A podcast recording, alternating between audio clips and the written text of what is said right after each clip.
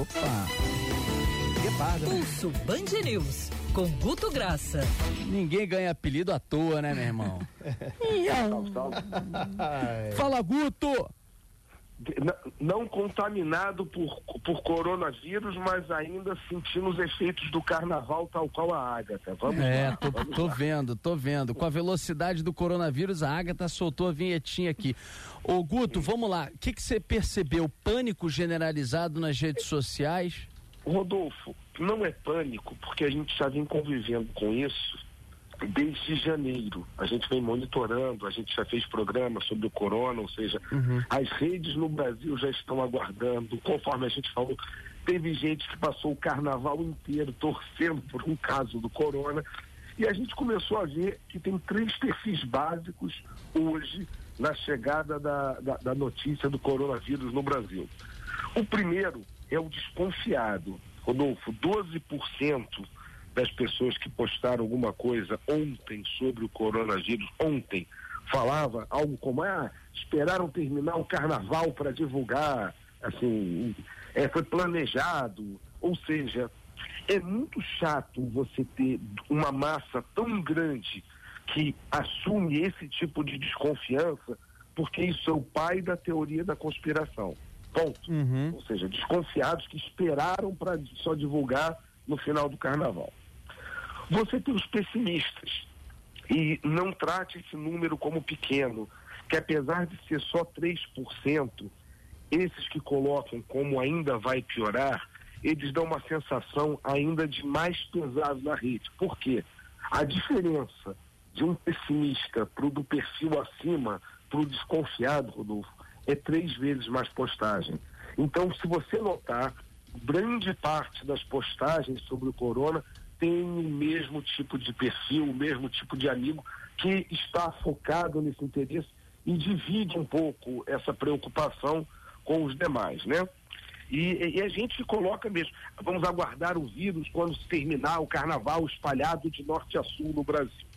E por outro lado, Rodolfo, Agora, tem muita gente orientando, aproveitando também para, por exemplo, disseminar Tem. orientação, ori- Aí, disseminar a Rodolfo. informação. Desde ontem foi o ponto positivo dessa reentrada do coronavírus, que eh, você teve o fake news.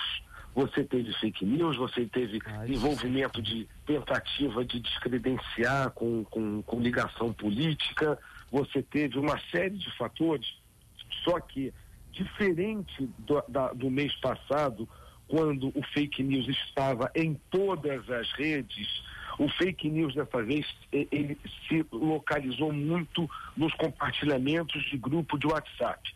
Ponto. Nas redes o que você teve era muita gente divulgando o placar da- das contaminações país a país, que está sendo uma coisa muito normal, e muita gente falando, lave a mão, isso não é, não é assim, calma. E entra naqueles 8% de despreocupados, por exemplo, Rodolfo, que é uma massa muito grande, que são pessoas que falam, olha, vai campear sim, vai ter.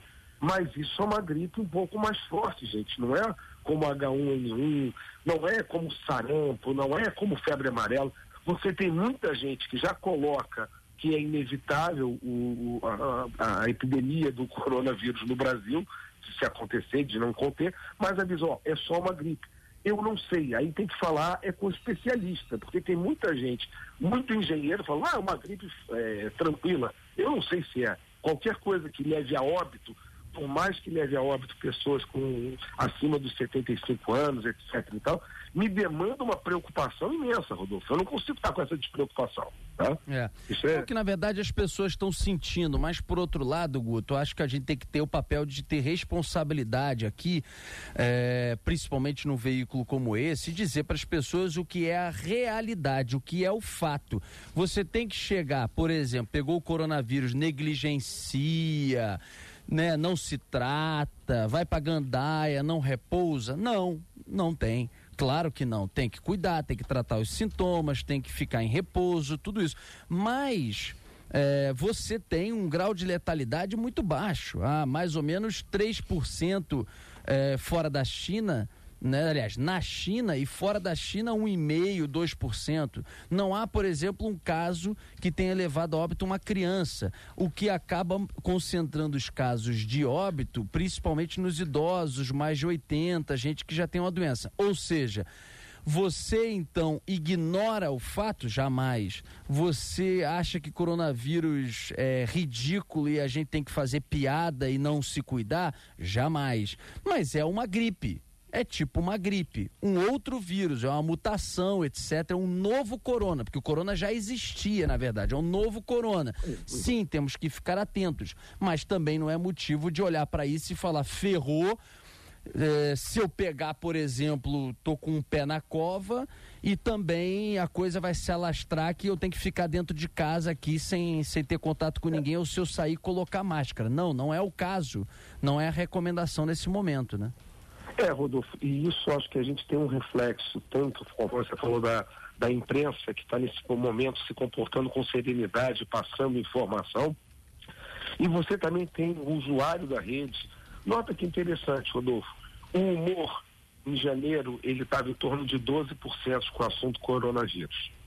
Agora, ontem, ele estava em torno de 5%. É um ciclo natural que você tem, que você, quando começa a se aproximar, você baixa e depois o ciclo volta a ter. Ou seja, a gente, a gente hoje está num momento mais de susto com corona do que podendo fazer a catarse do humor. Em breve vem o humor. O que não pode, Rodolfo, era a disseminação de ódio, como estava ontem, cerca de 20% de quem comentava sobre esse primeiro caso desse paulistano de 61 anos que contraiu na Itália, você tinha, era ódio, era ter que trancar essa família, que homem irresponsável. Você fala, cara, o cara pegou uma doença, ninguém está feliz de pegar uma doença, mas é. as redes no seu tribunal inquisitório trabalhava pesado em cima de, de, de, desse, desse paulistano. Né?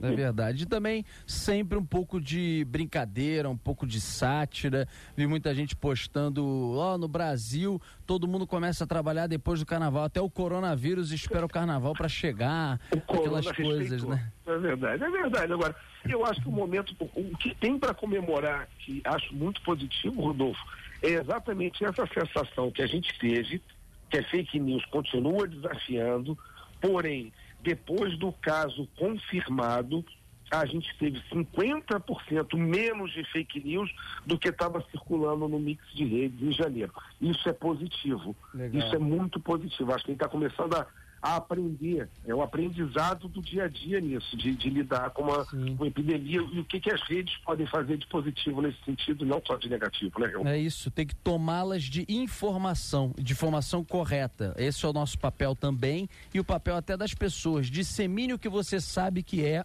informação correta, informação de utilidade pública e não dissemine o que você não tem convicção, confirmação, para não embarcar nessa coisa do alarde, do pânico e acabar, inclusive, contaminando outras pessoas. Valeu, Guto, obrigado pela edição especial. Bom dia. Bom dia e até quarta-feira ou qualquer edição extraordinária é só chamar. Grande abraço.